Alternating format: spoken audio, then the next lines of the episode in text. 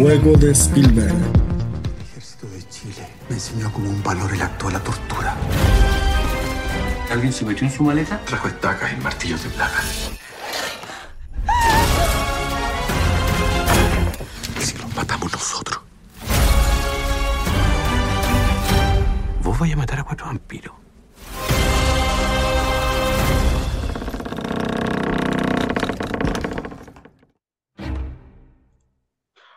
Hola amigos de Algo Más que Cine, bienvenidos a un nuevo podcast del juego de Spielberg.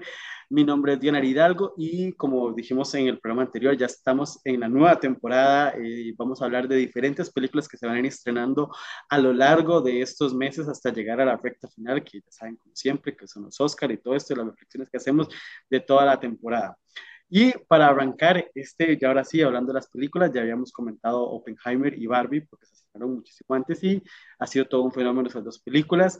Ahora sí vamos a hablar de una película que llega ya en esta temporada propia, que la pueden disfrutar en Netflix, que se estrenó en el pasado Festival de Venecia, donde se alzó el premio a Mejor Guión. Y vaya que tiene bastante tela para hablar y contar, y creo que el premio de guion es un premio aceptable para esta película, pues vamos a hablar de la nueva película de Pablo Larraín, y es una película este, biopic, si se le puede llamar en ese sentido de la palabra. Vamos a hablar de El Conde, El Conde de Pablo Larraín, este director chileno que nos ha regalado películas como Jackie, Spencer, Neruda, Postmortem, El Club, etc. Es un, ya un gran cineasta reconocido y para hablar, pues sí, claramente de esta película eh, tenemos a alguien que pues conoce más que cualquiera de nosotros aquí presentes en estas ondas. Juli, ¿cómo estás? Bienvenida. Es, creo que es una película, creo que es una de las películas más personales de la que vamos a hablar, de, de todas las películas que hemos hablado. Hola, Dionar, muchas gracias por la invitación. Eh, sí, eh, es una película que llega, que, que, llega en un minuto especial para casi toda la gente de Chile porque hace un par de días, eh, bueno, estuvimos como un, un mes siendo súper bombardeados por el tema de, del golpe de Estado para bien, porque yo creo que la memoria es importante y, y, un pueblo sin memoria es un pueblo sin futuro, entonces siempre es importante recordar el por qué se produce eh, lo que muchos llaman el quiebre democrático en Chile. Y, y, claro, esta película llega días después de que se cumplen 50 años del golpe de Estado. Eh, viene viene esta, esta sátira, que yo siempre muy a favor de las sátiras, no, no tengo nada que decir en, porque, bueno, aquí en Chile te voy a poner un poco en contexto, eh, que ahí lo vamos a hablar, pero como que a Pablo la raíz le han dado por todos lados por hacer una sátira. Para mí eh, es bastante correcto hacerlo, porque hay que aprender igual un poco a, a distinguir la sátira de la burla. Y aquí yo creo que en ningún caso la raíz se burla de, de, lo, que, de lo que ha, ha ocurrido. Sí, es, es que es una película como lo dice Juli, que es una sátira completa, pero vamos a ir hablando más a profundidad de esta película, de, de un retrato de una figura este, de, aterradora, porque es una figura aterradora. Estamos hablando del dictador Augusto Pinochet, que si no estoy mal, estuvo 17, 18 años en el poder, ¿verdad? Hasta que 17. llegó, hasta que llegó mm. aquel famoso aquellas votaciones de la campaña del no, la campaña del sí, que ya el propio Larraín lo ha retratado en esa película del no. Yo tengo una pregunta que se la haré más adelante a Julio porque tengo una duda con respecto a esa película de, de no de Pablo Larraín. Pero bueno, también para acompañarnos y para hablar de esta película nos va a acompañar este Víctor, que es un colaborador de Algo Más que Cine. Bienvenido, Víctor, ¿cómo estás? ¿Qué tal? Siempre es un gusto estar por acá. Claramente, como bueno, como un fanático del cine, creo que, o sea, una cinta de la raíz se ha convertido casi siempre en un hito y también como mi otra profesión, que es ser politólogo, claramente eh, el análisis también político de este tipo de cintas siempre es muy enriquecedor, más cuando hablamos, digamos, de una de las dictaduras más longevas que hubo en el Cono Sur. Entonces, bueno, creo que hay mucha, mucha tela que cortar porque realmente creo que es una cinta que da para analizar muchísimo, también digamos desde lo metafórico, entonces estamos por acá muy emocionados pues ya la, ya la gente sabe por qué Víctor está acá, ¿verdad? Porque estudia mm. ciencias políticas. yo, aquí. Como colega, igual, igual soy cientista política, así que somos colegas con Víctor. ah, ¿en serio? A ver, imagínese. Yo, yo, yo, Buenísimo. Yo, ¿a quién busco para hablar de esa película? Porque es una película que se presta para hablar mucho del contexto político, no solo cinematográfico, sino por eso es que aquí invitamos a Juli, porque como lo saben nuestros oyentes ya a lo largo de estos años, Juli es chilena y pues quién mejor hablar de ella, de su país, un tema tan, tan importante como es lo que pasó con la Victoria Augusto Pinochet y pues también de que Pablo Larraín es un director chileno y pues también tiene su, su visión de todo esto. Y bueno, Víctor, que ya, ya, ya, se explicó por qué. Pero vamos a hablar un poco de Pablo Larraín y por qué cuando aparece una película de Pablo Larraín es tan interesante.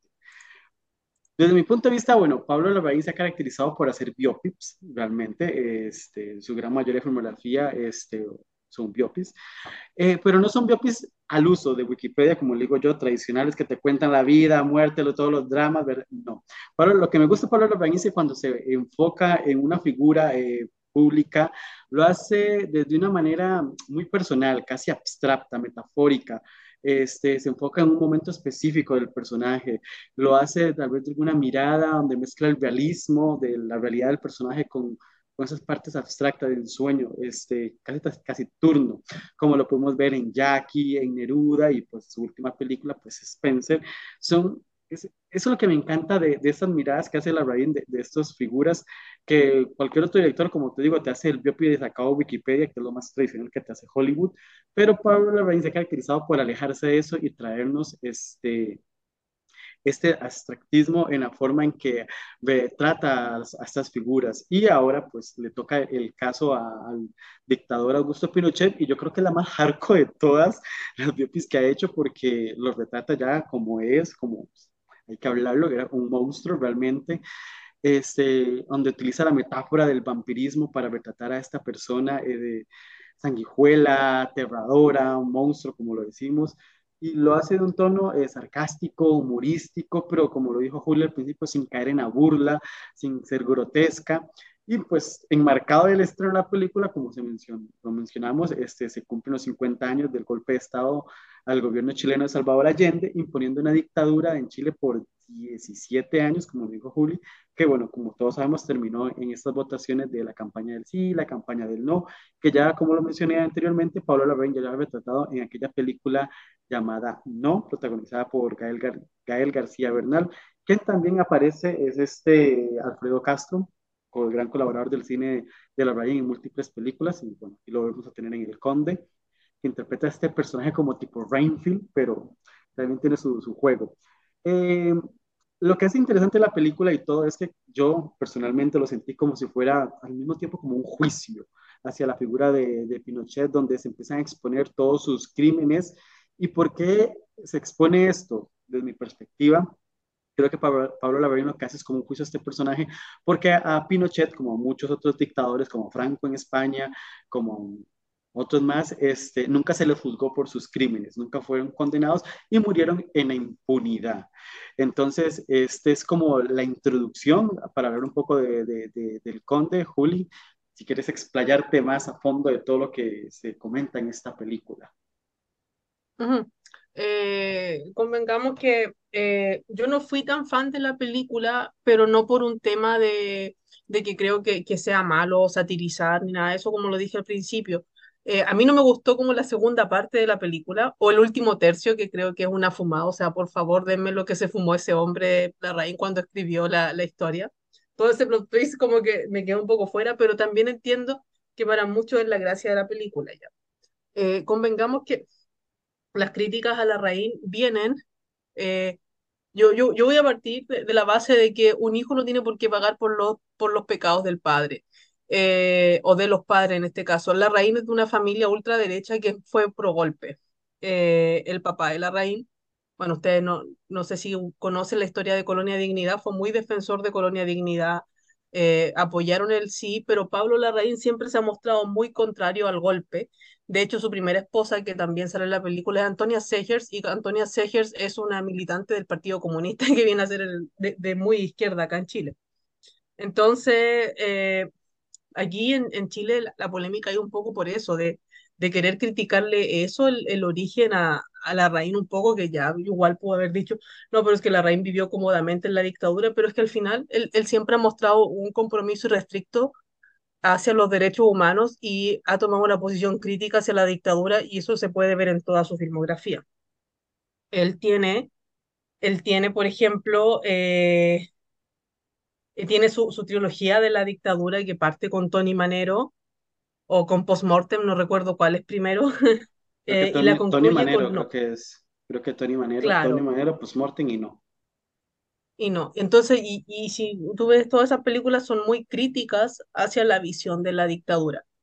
Eh, lo que pasa, como te digo, estamos, estamos justo viviendo los 50 años del, del golpe militar, eh, que trajo, como decía Víctor, una dictadura que no solamente fue larga, sino que fue brutal. Eh, las formas de tortura de Pinochet eh, eran brutales. Y, y incluso yo tengo amigos que defienden, o sea, que entienden el por qué fue el golpe, amigos que son de más de derecha, que siempre me, han dicho las razones del golpe, pero no, no, no tengo a nadie en mi círculo que defienda las brutalidades que se cometieron en esa dictadura. Eh, en una dictadura donde ponían a las personas días sin comer eh, en, en parrillas, como se llaman, así dados vuelta, o que a los hombres eh, les ponían electricidad en los testículos, por ejemplo, para hacerlos hablar. a otra, otro, otra ficción, ficción reciente que hubo en Chile fue la, el corto Bestia, eh, que no sé si recuerdan, estuvo nominado incluso a los Sí, Oscars, no sé si lo muy, muy, vieron. sí, muy bueno, muy Eh, bueno. era una mujer que entrenaba perros para eh, que los perros eh, mordieran las vaginas de las mujeres que eran torturadas. No solo eso, es una dictadura que, que también está, que, que le introducía ratones en las vaginas a las mujeres. Entonces, como digo, fue una dictadura brutal, represiva contra, eh, contra personas que eran eh, opositoras al golpe, pero nunca, por eso, por eso hay tanto condenado a los derechos humanos, pero nunca, nunca, eh, o sea, obviamente era un dictador, entonces no, no hubo juicio, sino que se decidía que una persona era opositora y se le torturaba de esa forma. Ya entrando en la película, tiene personajes, tiene historias clave. Eh, yo encuentro fascinante cómo presentan a los hijos, porque efectivamente a los hijos de Pinochet siempre se les ha considerado parásitos. Y honestamente, ellos, y para mí eso es la, lo que radica la sátira, la familia Pinochet no se hace cargo de, de los crímenes eh, de lesa humanidad que se cometieron. Ellos como que eh, asumen un poco que se equivocaron en los crímenes de financiamiento, porque a Pinochet se le descubrió una cantidad tremenda de, de propiedades, de robos, de dinero, de desfalco, posterior a, en los años posteriores al final de la dictadura. Y como este vampiro que es Alfredo Castro, está la figura de, de una persona que cumple 1007 años de cárcel, que es Miguel Krasnov. Y Krasnov es considerado como el, eh, como digo, el personaje de, Castro, es considerado el, el, el lacayo más brutal de, de, de Pinochet. O sea, como, como te digo, o sea, es un tipo que actualmente está cumpliendo más de mil años de condena por violaciones a los derechos humanos. O sea, lo que hizo el tipo fue brutal. Entonces, eso, eso es como un poco el contexto de las críticas de, de la RAI. No sé si Víctor quiere agregar algo. No, yo diría que, bueno, mencionabas mucho como que no te disgustaba bastante como el último tercio de la película, pero creo que a mí personalmente sí me pareció algo como muy desfasado, como un poco como sacado de la nada, pero me gustó mucho como la relación que tuvo con Margaret Thatcher. Pues creo yo que, bueno, es de pronto como su relación internacional, digamos, como más cercana, ¿no? También, digamos, para nivel latinoamericano marca mucho, ¿no? El apoyo que dio Pinochet en 1982 en la Guerra de las Malvinas Ujú. también terminó por solidificar mucho su relación entre ellos. Eh, ambos eran unos, pues, unos personajes muy, muy de una ultraderecha muy férrea, con una política económica neoliberal marcada por mucho, digamos, eh, también los Chicago Boys y demás. Un interés también real en, en digamos, eh, la privatización, que creo que terminó, digamos, marcando mucho como los años posteriores también, digamos, de tanto la vida, digamos, del ciudadano promedio eh, de Reino Unido como el chileno, pero no sé vos, ¿qué piensas al respecto? Eh, exactamente es lo que dices. eh, el- la estructura de Pinochet, bueno, Pinochet venía, hay, hay- razón, hay razones bastante de- de estudio que tal vez no, no da para, para la conversación acá, del, del por qué quiebra la unidad popular, ya, pero también viene un poco de, de un bloqueo económico. Entonces, eh, Chile termina, termina de quebrarse durante la dictadura y en los 80 aparece, como decía Víctor, los Chicago Boys, que implementan un modelo neoliberal brutal en Chile, eh, que ha llevado, que claro, lo, lo, llevó a crecer porque era un país que de la nada en 30 años se recompone ya con los gobiernos posteriores al, a, la, a la dictadura. Eh, y, eh, pero claro, o sea, tenemos eh, un país donde es todo privado. ¿ya? por eso es un país absolutamente neoliberal, donde tú vas a un hospital público y puedes salir con una, con una, con una factura que, donde tienes que pagar un sueldo mínimo, por ejemplo. Entonces, claro, como, decía él, viene toda esta, estos como lo, lo, lo, que también explicaba, el tema de, de por qué también Chile yo creo que están odiados, porque se asume que Chile fue muy pro, fue, fue muy anti-latinoamericano en la guerra de las Malvinas, que también fue una guerra brutal para los argentinos, pero estábamos en dictadura y la dictadura apoyó mucho a Inglaterra. Y de hecho, cuando Pinochet estuvo preso en Londres, Margaret Thatcher lo fue a visitar. Por eso esta, esta figura de, de, de la cercanía que tenían ellos. Y abogó por él también mucho en, digamos, el que no fuera, digamos, eh, juzgado. extraditado, porque en esa, en eh, fue tomado preso en el año 98, creo, sí. sí, el 98, sí. En Inglaterra, por, el, por un juez español que era Baltasar Garzón, y lo que pedía Garzón era que Pinochet fuera extraditado a España para poder juzgarlo por los crímenes de lesa humanidad. Convengamos que en esa época Pinochet ya no estaba a cargo del ejército, pero era senador vitalicio porque él en su constitución, en su política, que es la que rige a Chile el día de hoy, él dejó establecido que una vez que él se fuera del ejército iba a ser senador. Y, y se le dio el cargo de senador vitalicio. O sea, eh, que venía, venía escrito. Entonces, eh, claro, ahí eh, en el fondo, el Reino Unido nunca extraditó a Pinochet y lo devolvió a Chile por razones humanitarias.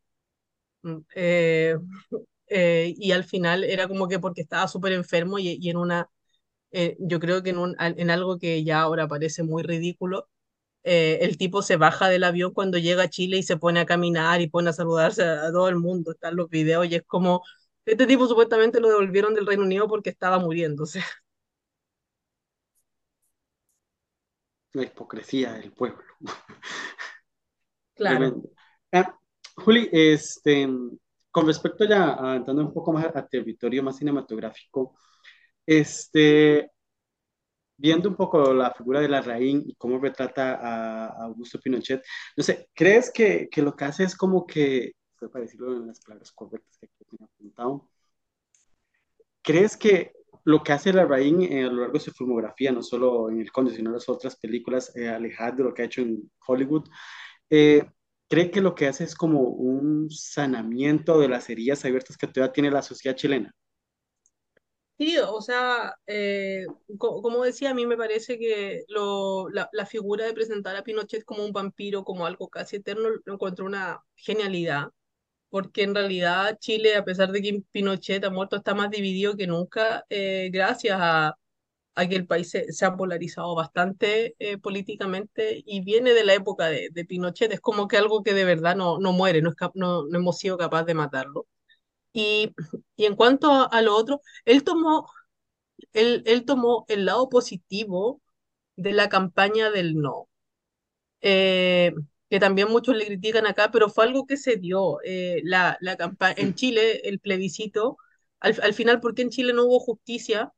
Es porque Chile tuvo una transición pacífica, se puede decir, y entre la dictadura y la democracia, porque, eh, como, como decía Víctor, eh, Pinochet pasó al final su, su programa, o sea, su dictadura en los últimos años en un tema económico y, fue, y fuera de Chile las potencias económicas como Estados Unidos y como Europa estaban presionando para que eh, eh, hubiera democracia. Entonces él acepta como esta salida, entre comillas, porque en realidad él no, él no quería aceptar el triunfo, ya es sabido, está muy documentado que él quería de nuevo dar un golpe de Estado una vez que, que se produjo el plebiscito, pero el plebiscito sí existió y se trató de, siempre de darle una forma positiva porque había gente que quería mostrar todo lo malo de la dictadura y uno decía, no, no mostremos lo malo de la dictadura, mostremos lo bueno de lo bueno de, de tener democracia.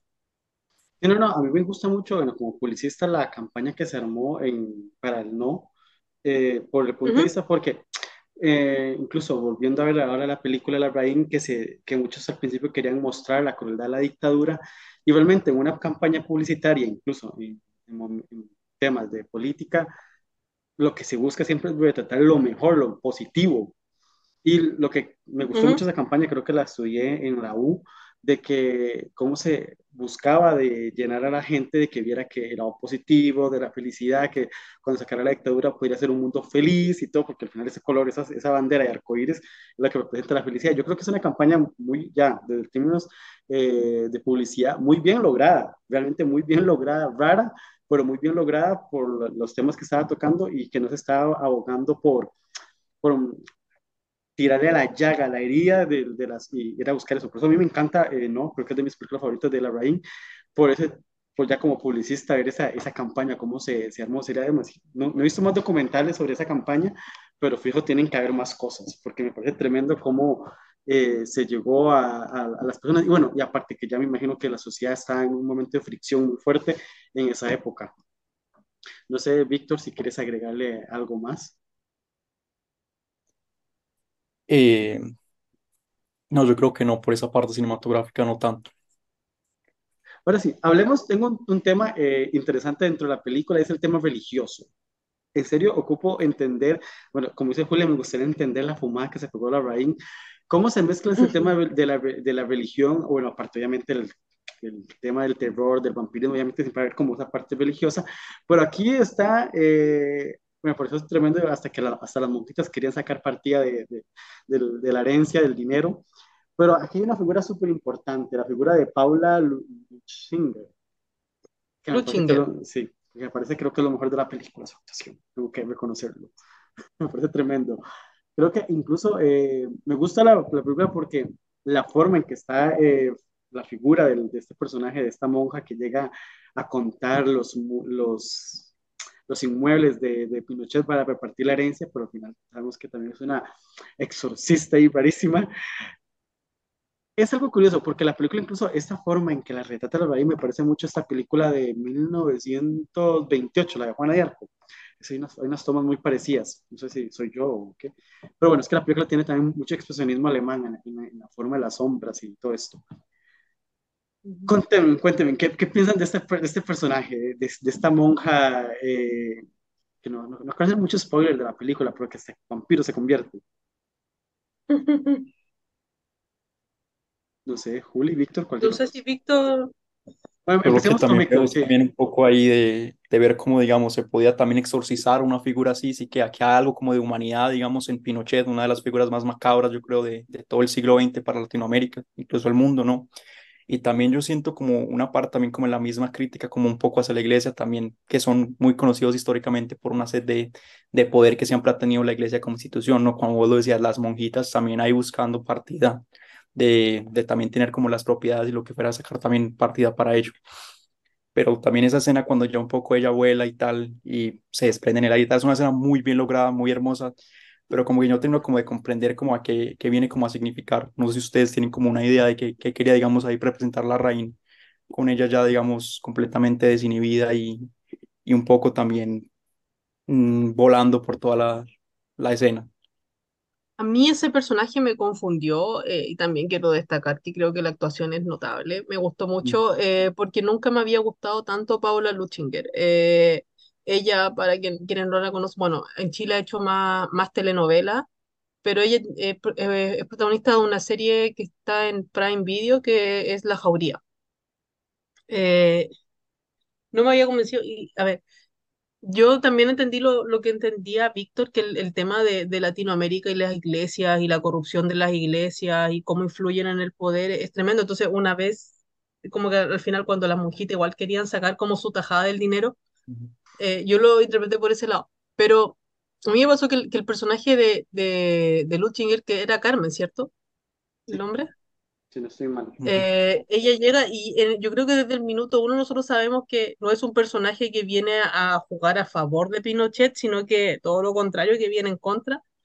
Eh, y eh, y no, nos damos cuenta, como suele ocurrir cuando un hombre mayor eh, recibe la atención de alguien joven, de verdad, como que se enamora y piensa que hay algo ahí. Creo que todos lo, lo vimos y, era como la, la parte fácil de atacar a, a, a Pinochet como cualquier, cualquier hombre, así como ponerle la, la mujer muy guapa, o sea, cual- cualquier hombre básico como, como lo era Pinochet, en el sentido de ponerle la mujer guapa al lado y, y que él cayera y, y contara todo.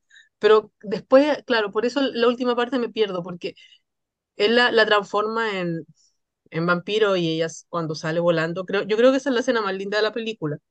Eh, al menos para mí, la fotografía, la música, todo lo que, lo que representa ese vuelo lo encontré hermoso. Eh, pero ahí como que, como digo, no, me perdí en, en la intencionalidad de, de, de qué quería representar con ese personaje al final. Como que quiera. Sí, no, no, yo, yo, yo soy igual que ustedes. eh, entendía todo eso, pero me- esa, esa- al final yo me quedé como, ajá, pero ¿qué, qué significa esto? Yo creo que es un, ese detalle, eh, pues, en serio, me, me hubiera gustado que alguien se lo preguntara a Pablo Larraín. De todas las entrevistas que, que he visto, nunca he visto que alguien le haya hecho una pregunta, ¿qué quiere hacer con el personaje al final? Ok, la transforma porque ella, no sé, se enamora o qué, de, de que para quedarse con el dinero, con las, con todo, pero no sé, me quedé como perdido también en ese sentido con ese personaje, en ese punto de, de la, de la trama. Y otro personaje que me pareció fascinante, de verdad que me parece fascinante en la forma en que está construido, es el personaje de la esposa, de Gloria Muchmeyer. Muy mayor. Bueno, ella la pronuncia mejor que yo. Este es un personaje súper fascinante. Wow. Eh, voy a imaginar que esta mujer en la vida real también tiene mucha tela que, con, que cortar. Porque, o sea, si ya la película La Raín te la muestra como este ser también que busca su tajada, su poder, su, que está susurrando a los oídos a estos dos hombres, ¿verdad? Tanto a, a Pinochet como al, al personaje de Alfredo Castro. Eh, Es un personaje bastante intrigante y, no sé, eh, Víctor, un poco, no sé, qué sabes de, de este personaje, de esta mujer en la vida real. Yo la verdad que conocía muy poco de, de la esposa de Pinochet, fue después, me pasó igual que a un personaje que me fascinó mucho y como, como después de ver la película fue como que empecé a leer un poco de ella y tal. Lo que sí sentí es que como cada vez que aparecía en escena como que se me erizaba la piel, cuando, cuando realmente denotas como la maldad, no sé, esa como doble intencionalidad siempre en, en un personaje me parece muy, muy bien logrado pero tampoco fue como que encontraba demasiada información como prudente. Habla mucho la prensa tal vez como de amoríos que tuvo, digamos, Pinochet y tal con otras mujeres, pero como que a la hora como de tratar de buscar información sobre, sobre ella no encontré nada como demasiado como interesante. No sé si Julia sabe más sobre ella. Sí, eh, en la película en algún minuto mencionan el SEMA, que era como el Centro de, Mar, de Madre. Eh, eh, El SEMA Chile fue una, una organización que, que se creó, que eh, todas las comunas lo tenían, y por ahí en realidad eh, ella se adueñó de, de mucho dinero y lavó muchos activos. Mm. Eh, la, la esposa de, de Pinochet murió hace poco, murió hace un año, creo, por ahí, y era un meme que teníamos en Chile, porque eh, cuando la, la gente, no sé, en el mundo jugaba con la reina Isa- Isabel, moría alguien y moría alguien y ponían así como que iba avanzando la reina Isabel, nosotros lo hacíamos con Lucía Iriar, que, que no moría nunca y de hecho murió a los 99 años. Wow, algo así Eh, como Doña Inés en Costa Rica. Sí, es lo que decir yo, que hasta este año murió. O ya se murió, yo no sabía. Sí, ya se murió este año, si no estoy mal. Sí, Uy, sí, no. ya, ya, este año ya, ya también se, se, murió doña Inés de Revuelta aquí en Costa Rica, que era, fue una periodista cubana que obviamente Cuba también tiene su tela, ya se radicó aquí en Costa Rica y vivió muchos años y tenía un programa de televisión incluso llegó a ganar el premio Record Guinness de ser el programa educativo más longevo de la televisión Latinoamérica, porque esa mujer estuvo años en la televisión, años, desde los 60, 70, casi, empezando por ahí hasta, hasta todavía hasta esos tiempos estuvo el programa. Era así, longeva. Claro, eh, aquí como la, la figura de, de Iriar eh, es, es una figura que también es macabra. eh, obviamente muchos han querido decir, no, ella era el verdadero mal detrás de Pinochet, yo no lo considero así, pero sí ella utilizó su figura de primera dama durante 17 años, como le digo, pues, a través del SEMA Chile que se menciona en la película, de lavar muchos activos. Ella se apoderó de mucho dinero, también se decía que era una mujer muy fría, de una crueldad tremenda. Entonces eh, como digo, eh, eh, creo que la interpretación de Gloria Muchmayer es notable, también me gustó mucho. lo que, lo que ella hace y, y la actriz también hoy día leía que la actriz decía, yo no me quería morir sin interpretar a, a Lucía Iriar porque sentía que alguien me tenía que hacer interpretar a esta mujer, como digo, es una, es una figura bastante, bastante mala también, eh, muy oscura, todavía no se sabe eh, cuán malvada era, pero claro, como digo, o sea, eh, hubo ya con hombre, en ¿cómo Chile, con claro, hombre. es que claramente, y hubo en Chile eh, cuando viene la, el, el golpe de Estado, al poco tiempo se, se inició algo que era como la reconstrucción de Chile, eh, y hubo gente, y, instaban a la gente a donar sus cosas porque supuestamente Chile estaba quebrado. Y mucha gente donó joyas, las joyas así de, herencia, especialmente la gente que era pro golpe, como en ese minuto sí, yo creo que había una mitad y mitad. Dejé, incluso había gente que era, mu- era mayor la cantidad, que era anti-Allende en ese momento, y donó cosas y después eh, fue sabido de que entre las, las, la, la, el círculo de amigas cercanas de Lucía Iriar se, se repartieron las joyas más, las joyas más, Sí, sí, se como más, más bonitas y todo, claro. Entonces, como digo, es una figura bastante macabra en la historia de Chile igual. Eh, y aquí teníamos el meme, ¿se murió la vieja? No, se murió la vieja no, porque era para la gente que somos anti-Pinochet, ella siempre fue conocida como la vieja, La vieja. Sí, es, es una, es una figura bastante eh, interesante, incluso dentro de la película, te deja esa sensación de que era, eh, era una mujer este, que sabía eh, en ocasiones jugar sus, sus, sus fichas en el tablero, ¿verdad? Incluso vemos que tiene ese romance con el personaje de Alfredo Castro, ¿verdad? Y que quieren la vida eterna, salir huyendo y todo esto. No sé, a mí me parece una película bastante notable, eh, soy muy fan del, del cine satírico, este, a mí por eso no sé, a mí sí me, me gustó bastante la, la película. Incluso me divertí con algunos diálogos, me- me- hay unos diálogos bastante punzantes, directos, como cuando está hablando el personaje de Pinochet con la esposa, ¿verdad? Y que él dice que, que le dice al presidente que no te voy a, a traicionar, el día siguiente lo traiciona. Ese diálogo me parece genial. O, o, o este chiste de que Pinochet este, se molestaba que le dijeran ladrón, ¿verdad? Pero no que le dijeran asesino, o sea, que, que, él, que él no era ningún ladrón. Entonces, ese, ese chiste me, me gustó mucho cómo lo manejó la Raín.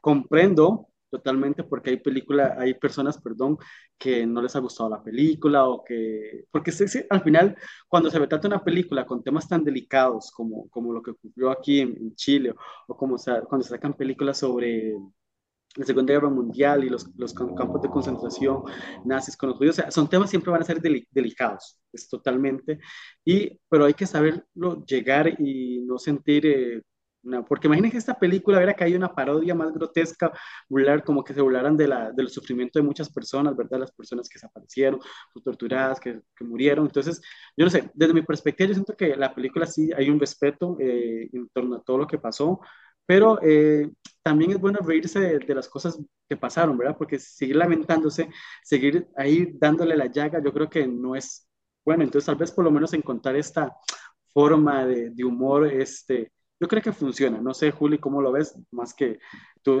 estás en el, en el país donde ocurrió todo esto.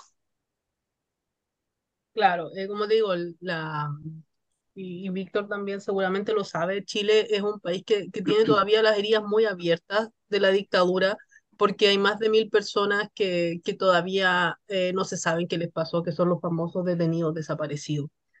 Eh, como te digo, a mí me, el, el primer día salí como muy enojada de pensar que era, es, a ver, es que a ratos, con lo brillante que creo que es el guion, especialmente en la primera parte, eh, igual lo sentía como un poco de, de, sketch, pero a medida que he pensado la película, creo que es, eh, utiliza como esta forma de, de, representar el horror de la dictadura desde el punto de vista de la gente que sigue creyendo que lo que Pinochet hizo era bueno, o sea, como de la, una forma de justificar, y de hecho hay una, hay una de las hijas que en un minuto dice, eh, nosotros no robamos, este fue como un pago que, que recibimos por, por, por, todo lo que hicimos cuando están en las entrevistas con, con Carmen. Eh, también, claro, como un poco el, el, el hecho de, de, cómo, de cómo ellos se ve, ven que en el fondo eh, la, la, familia Pinochet y, y, los pinochetistas acérrimos siguen creyendo que ellos le hicieron un favor a la patria y, y, que, y que mataron a quienes tenían que matar. Y, como te digo, o sea, creo que hay una, hay una diferencia, hay una diferencia, o sea, hay una falta de, hay, hay una falta tremenda de, de asumir la, las culpas de, de, lo que ocurrió, de decir, oye, por último, como, como, te digo, o sea, yo conozco gente, tengo gente, amigos míos, eh, que defienden el hecho de que el gobierno de Allende tenía que terminarse. Eh, personalmente, bueno, se sabe también que Allende el día 12 de septiembre, que era el día después del golpe, iba a llamar un plebiscito para ver si continuaba su, su mandato o no. Entonces, él, él, fue un tipo que siempre creyó en la democracia. Y, y como, te digo, el, el, tema, el tema acá eh, pasa porque esta película, cuando te golpea, te golpea de... Yo, yo he estado viendo mucho, mucha, durante todo este mes, mucha eh, mucha ficción sobre el golpe, mucha ficción y mucho documental. Justo Netflix subió la, la, la trilogía de, de, Patricio Guzmán, La batalla de Chile, que, que muestra lo brutal que fue también esta Netflix 1976, por ejemplo, que también muestra una parte bastante oscura de la dictadura. Entonces, claro, al principio puede chocar, pero a medida que la pienso, siento que es, es otra forma, como te decía, de relatar el horror de la dictadura. Aún, aún así me parece que el remate de la película es malo porque no, o sea, no, no, me, no me gustó. Pero la, la primera parte, especialmente el, el, hecho de que la familia se sienta eximida de culpa, pero a la vez quieran, quieran chuparle como todo el dinero, porque en realidad la familia Pinochet son, aquí son conocidos casi por ser vagos, eh, creo que, creo que, que dan, dan el clavo. Y como te digo, o sea, que bien que, que se utilice la sátira en este caso, para, para hablar de algo que de, de, algo que sigue dividiendo el país y, y, a, a, y, aún así igual entiendo a la gente que le, que le duele, que, que, que realmente si, siente como un dolor de hablar de, de, algo que a pesar de que pasó 50 años, las heridas igual siguen abiertas. Sí, no han sanado esa herida, es como en España con la memoria histórica. Que no es que lo, de... lo, que pasa de una vez que, como dice, y a, al final eso también me pasó en la película, que Pinochet murió en impunidad. Exactamente, yo creo que, yo creo que es, un, es un ejemplo clarísimo esto que, que, venga, que venga a colación esta película y que el año pasado tengamos Argentina en 1985. Pero a todo lo que se puede decir de Argentina actualmente, que están casi en la quiebra, están ahí viendo cómo hacen para salir del, del déficit fiscal. Este, yo creo que por lo menos Argentina, creo que de los países donde hubieron dictadura, por lo menos sí pudieron juzgar a los crímenes. Y yo creo que es lo que dejó esa sensación con la película del año pasado en Argentina en 1985. No se llama olvidar porque no hay que olvidar, simplemente este, sanar. Y yo creo que desde mi punto de vista costarricense, donde personalmente no, no hemos vivido esas cosas así tan fuertes, di, no sé, yo lo veo como que por lo menos en Argentina siento que sí hubo esa, esa, ese juicio para juzgar a, a, estos, a estos dictadores, como fue Videla, es el de Argentina, si no estoy mal. Uh -huh. Y yo creo que sí. tal, Ah, ¿Brasil qué? Diga, diga, no, no, diga. es, sí, diga, diga, diga, puede meterse en la conversación. Claro, claro, mira, yo creo que la verdad el Cono Sur fue caracterizado por muchas dictaduras, ¿no? O sea, eh, en el caso colombiano, si bien o mal, digamos, la última, la última dictadura fue hace muchísimos años, cuando fue el, sí, me llamaba el nombre, el dictador de Colombia, Dios, eh, mi tesis fue sobre eso pero sí, igual hubo procesos, digamos, de, de, guerrilla muy, muy importantes y creo que al final la necesidad propia de la memoria histórica es siempre presente y latente porque hay una necesidad también como de, también de alguna manera u otra, como que todas esas personas que perdieron la vida y que también, digamos, si vieron crímenes, digamos, de lesa humanidad y violaciones fuertes a los derechos humanos, tengan de una manera u otra un espacio, digamos, y que creo que no sé si son cosas que se pueden como sanar del todo, para mí creo que es una cosa con la que, lo digo como colombiano, se vive todo el tiempo, porque bueno, están los temas sociales también del narcotráfico y tal, pero creo que día con día, creo que el recordarlo también es como esa, ese ejercicio también que se hace todos los días como para uno como persona saber que las cosas sucedieron y que no se pueden olvidar para tampoco como realmente como recaer en hecho. Yo veía como la escena final al final, bueno, vemos como eh, tanto Pinochet y Thatcher se van a la Escuela de las Américas, ¿no? Eh, que también fue una institución sumamente perversa y tal, eh, una colaboración de, de, los Estados Unidos, eh, lo que llamaron el Instituto, Instituto del Hemisferio Occidental para la Cooperación en Seguridad, que realmente durante la década de, del 80 y, los 90 se enfocaron muchísimo también, digamos, en la lucha contra el narcotráfico, pero antes fue pensada más que todo como una escuela anticomunista en la cual muchísimos generales, digamos, y militares se formaron también en todas esas tácticas, digamos, de, de tortura pero creo que también yo, no sé si fue únicamente yo lo sentí como también un poco una crítica a lo que estamos viviendo hoy en día. Vemos un ascenso de los totalitarismos en Europa también, lo vimos en Hungría con Víctor Orban, lo vemos en, en Italia con, con Meloni, sí, lo vemos en, en Francia con Le Pen. Entonces, como que es un fantasma que sigue ahí, o sea, con que el fantasma del autoritarismo no es una cosa con que esté acabada. Yo creo que en Costa Rica sí hay como un privilegio y tal, es una democracia que ha sido muy estable en los últimos, digamos, eh, casi que 60 años, pero como que creo que es una cosa que siempre se tiene que hacer ejercicio propio de seguir pensándolo, ¿no? Como que el autoritarismo sigue ahí y como que no podemos, digamos, como nunca olvidarlo, porque es una vaina que en cualquier momento puede como resurgir. No podemos dar como tan por sentado, digamos, el, el quehacer democrático, me parece a mí. Sí, no, no, yo, yo estoy en esos días pensándole, dándole vueltas a, aquí a la historia de Costa Rica. Eh, o sea, tiene sus cosillas, pero no sé, yo creo que no nos inculcaron mucho desde la escuela, o sea, sí nos contaron historia de, obviamente, el, del colonialismo, de la guerra del 48 y todo, pero nos lo pusieron como muy, muy simple, muy, muy vago, entonces yo personalmente y muchos amigos míos no crecimos con esa idea de, de lo que, sea, como lo que siempre nos inculcaron desde la escuela, siempre fue como, no tenemos ejército y somos felices por eso y ya. Entonces, no, cada, cada, vez que vemos temas así de, externos, nos parecen muy ajenos, realmente muy, muy ajenos porque ni siquiera la, educación nos, nos inculcaron un poco lo que pasó más allá de, de, los años 40 y así, pero es muy esporádico y tampoco fueron muchos años, entonces como que no se siente. Entonces yo creo que, por eso yo siempre cuando hablo de estos temas, me gusta invitar a gente que sepa un poco más, porque a mí nunca me inculcaron esos temas, realmente. ¿no? Nada más nos dijeron, no hay ejército y siga adelante. Y literalmente es lo que siempre se, se expone. Y si usted ve cuando ve las cosas patrias y todo lo que se habla siempre es, no hay ejército, no, te, no pasamos por dictadura ni por cosas así. Entonces, yo siempre, yo lo veo como desde un punto de vista muy externo y muy ajeno. Por eso me acuerdo las discusiones que tuve con Nuevo Orden, que yo dije, madre, para mí eso es ciencia ficción. O sea, pero a mucha gente sí le pegó. Y yo decía, pero es que, ¿cómo voy a hablar de un tema que ni siquiera conozco? O sea, para mí cuando yo iba a un país y yo veo eh, a militares es como, uy, ma, eso es un militar. Así lo veo yo. O sea, imagínense, la primera vez que fui a Panamá yo me quedaba siguiendo yo, son militares. Y cuando fui a México fue como, oh, madre, mira, militares. para mí es como, madre, es algo muy, muy, ajeno, personalmente, muy claro. ajeno.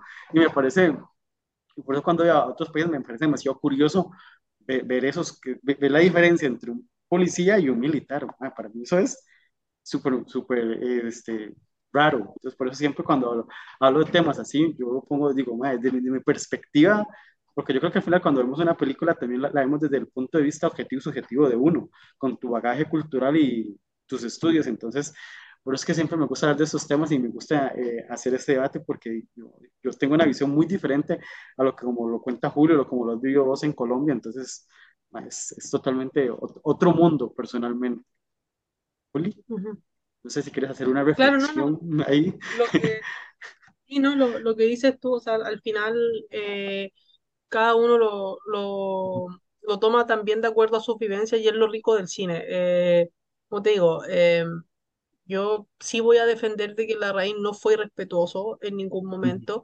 sí también al principio, sobre todo, cuando ellos hablan, noto mucho que va como lo, lo que decía Víctor en el, eh, en, la, en el ascenso de lo, del extremismo de ultraderecha en toda Latinoamérica. O sea, uh -huh. ahora tenemos en Argentina a punto de tener un payaso que literal es un payaso y es de, de, extrema derecha. O sea, a mí me parece un tipo peligrosísimo. Tuvimos a Bolsonaro en Brasil que seguramente va a volver eh, una vez que se acabe en, en Chile. En Chile el crecimiento de la, de la ultraderecha ha sido tremendo con, con José Antonio Cast eh, que José Antonio Caz es un defensor de, abierto de la dictadura de Pinochet. Entonces es como, eh, como te digo, eh, y, y, yo voy a defender la, la, visión de la raíz como cineasta, como te digo, no, no creo que, que, haya caído jamás en una parodia, no cayó, aunque a mí sí en algún momento, que, como te dije, me parecía como un sketch, pero jamás fui respetuoso y a mí no me gusta cómo remata la película esa fumada final de, de ya cuando ese plot twist de la madre de, de Pinochet lo encontré. ¿Qué, ¿Qué, me estás contando? No sé, eh... yo, yo, me divertí con esa escena. Yo dije, cuando yo dije, Fue gracioso, fue gracioso. Ah, yo, sí fue como, yo sí cuando escuchaba como esa voz en off como eh, británica y ese acento británico sí. marcado, de, ah, debe ser Thatcher y dije, como en algún momento la película va a salir, pero como que fuera como su mamá y tal, fue como Sí, Mm, digamos, personalmente yo no conocía esa parte de la historia de que Pinochet y Thatcher fueran bastante amigos, ¿verdad? Eso sí no me lo sabía, por eso fue, para mí fue una sorpresa. Yo dije, what the fuck, o sea, pero me pareció, a mí sí, como le digo, desde mi, mi tontera, yo lo vi súper divertido, yo decía, ahora ya, tiene, ya tengo, ya encontré sentido porque a muchos británicos tampoco le- le- les, gustó la película, porque yo estuve leyendo críticas y a los británicos tampoco les fue que les gustó, ¿verdad? Y yo, o sea, si les tocaron los cojones, pues yo, yo creo que ya los británicos tienen algo con, con la Raven porque también con Spencer, ¿verdad? También les, les pasó factura y no les gustó tampoco para prueba los BAFTA y Kristen Stewart. O sea, este... Claro, es que Spencer, Spencer fue, fue una mirada totalmente desconstruida De, de, de de Diana. la princesa Diana, eh, que, que ellos cada vez, por lo que he leído, cada vez, con todo lo que la quieren, pero cada vez ha, ha generado más resistencia porque hay gente que, o sea, como que la realeza tiene una devoción tremenda, entonces, ahora que, que Carlos es rey, que Camila es reina, como que he leído que ha subido leve- levemente, levemente un poco la resistencia a la figura de, Eh, de sí, sí, Diana, además que es que, bueno, al final tanto Diana como. Pinochet han sido figuras muy, muy controversiales desde sus puntos de, de trinchera, ¿verdad? Ah, pero no sé, a mí ese, remate, ese punto, o sea, yo, es una fumada, hay que aceptarlo, es una fumada, fumadísima. A mí Cuando ya la vemos, o sea, cuando la vemos a ella volando, vestida de María Antonieta y tal, y uno dice, bueno, entiendo que es, digamos, que era, digamos, aquí está representando que, que digamos, la familia Pinochet fue como siempre el espíritu antirrevolucionario y tal, como el, el, el no progresismo, pero sí igual se siente como, como que está pasando. Cuando uno ve, por ejemplo, que le, muestra la cabeza a María Antonieta y tal, uno está como, ay, ¿qué está pasando por acá? Sí, sí, como la, la película es una fumada, es una fumada totalmente, pero es una fumada, a mí personalmente, rica, este, aunque no hubiera salido perfectamente bien la película, me gusta que, la, que un cineasta como Larraín se arriesgue, porque eso se, se, se arriesga, o sea, es un, es un cineasta que, pues, que me ha gustado mucho el cine de Larraín, no, no he terminado de ver todo lo de él, creo que me faltan las primeras dos antes de Postmortem, vi que ya uno está en Netflix, lo tengo pendiente. Fuga, sí, Fuga ya está en Netflix. Sí, vi que está, entonces que sacar el rato. Pero eh, me gusta mucho eso, que se arriesgue. En en una conversación, creo que en WhatsApp, estamos Julio y yo, yo, yo le dije a, a Lu, que nos escucha, saludos, este, que, que, que me recordó un poco Bardo, no por lo que cuenta Bardo, sino que, que tanto Niña Vitora como la Raíz se están arriesgando muchísimo más de lo que hacen siempre. Y eso me gusta, que no, que no se queden en, en, en su zona de confort, porque la Raíz, si bien se puede caer en la zona de confort y hacerte otro biopic, más o menos como Jackie o Spencer o tipo Neruda. Y no, aquí se va al, al, al género de, del terror muy de los años 30, ese cine de, de, terror de los vampiros de Universal, de esa época, o incluso el cinismo alemán, o como digo que la figura de la monja me recuerda mucho a la expresión de Juana de Arco. Sea, eso, eso me gusta, me gusta como, como, como cinéfilo que soy, como amante del cine, que, que un director se arriesgue, que te ponga pro, propuestas nuevas. No todas van a funcionar, no todas van a eh, ser geniales, pero se agradece. Porque un ejemplo es como Wes Anderson. Creo que ya Wes Anderson alcanzó su límite y ahí sigue haciendo lo mismo. No te está ofreciendo nada nuevo. Personalmente me gusta porque me gusta Wes Anderson, pero yo digo, o sea, ya Wes Anderson es como muy paródico en, en lo mismo y lo mismo y lo mismo. No está ofreciendo nada nuevo. Vamos a ver esto, este corto que viene ahorita, la, esta semana, creo que está en lo de Wes Anderson y Netflix también.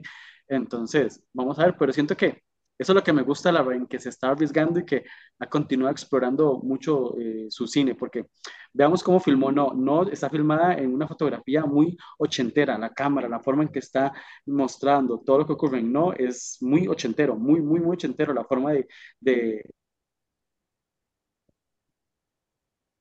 Yo creo que al final sí, como que a generar como ese cine de monstruos tal vez era algo que no esperaba de la Rain, pero que para mí al final resultó muy disfrutable, ¿no? Uno de pronto como que no espera como que una película de esta clase como de monstruos, de vampiros y tal, como que desde Crepúsculo como no nos que sea como nada así como interesante.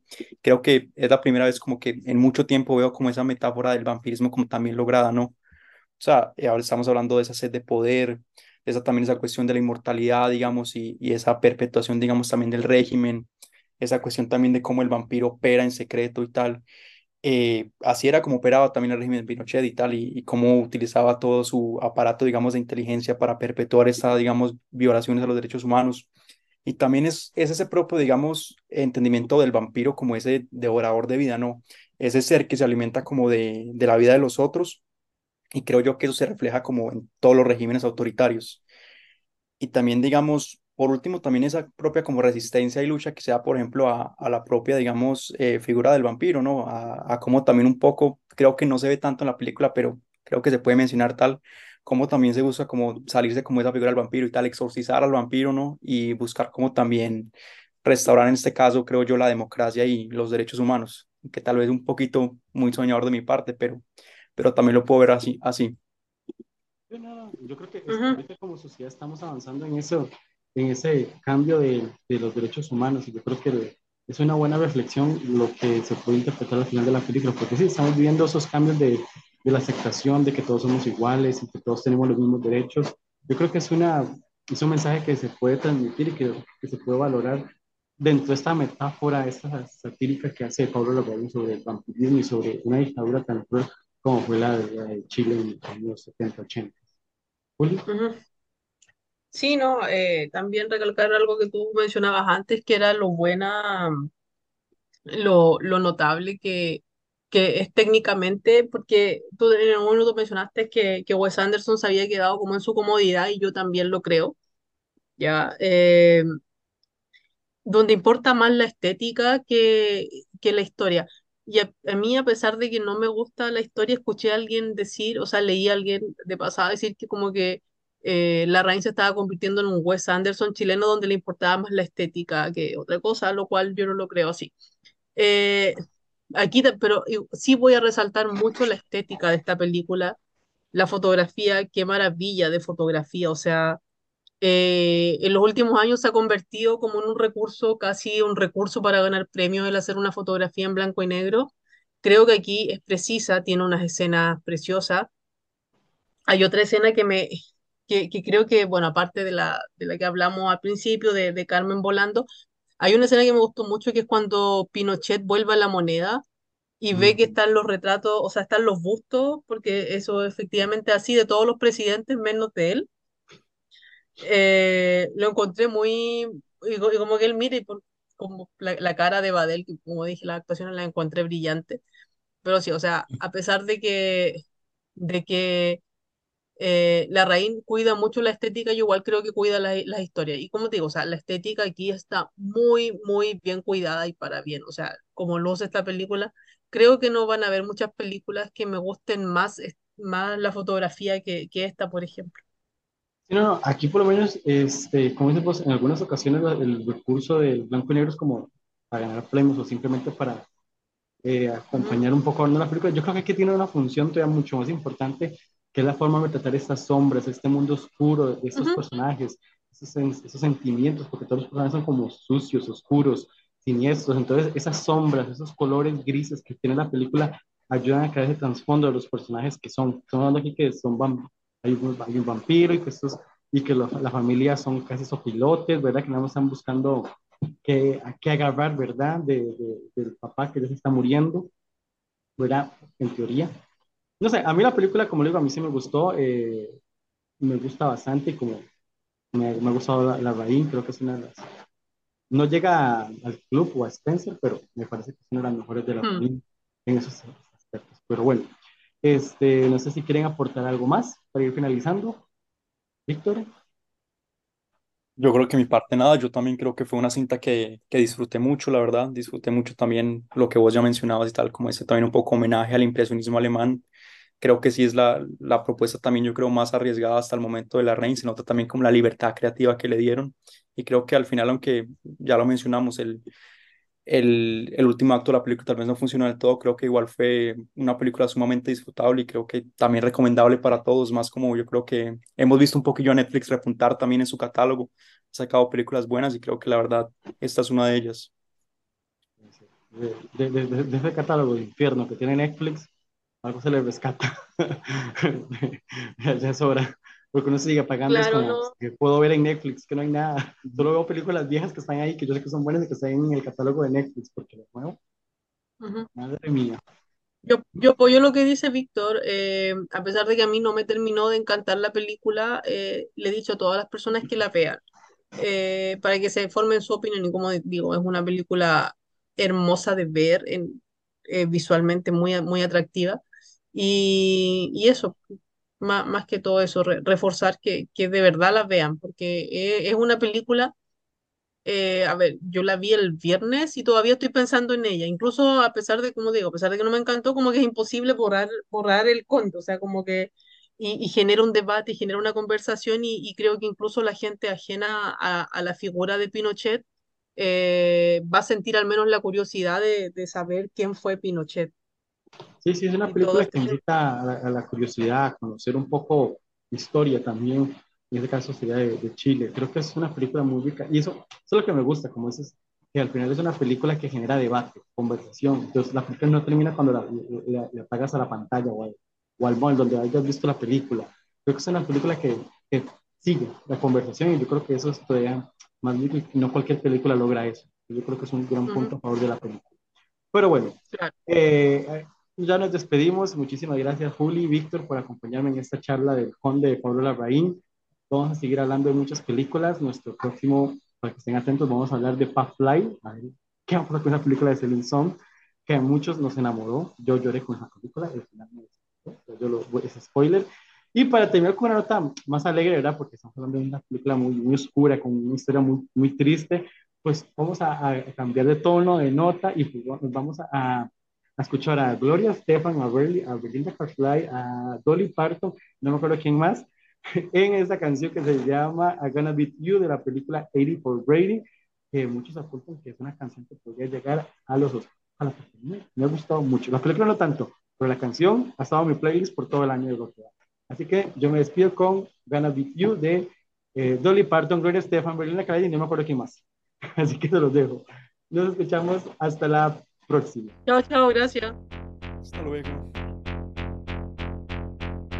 I'm sticking with you cause I know there's no one else who knows me better, holds me together,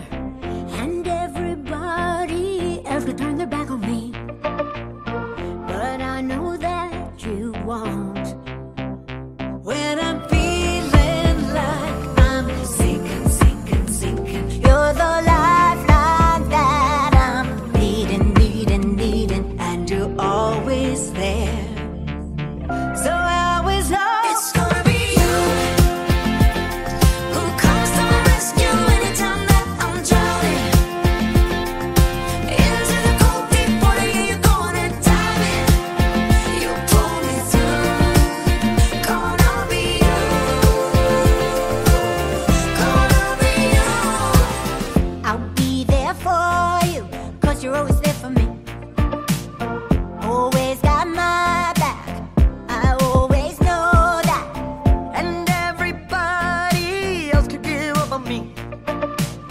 But still, but still, you don't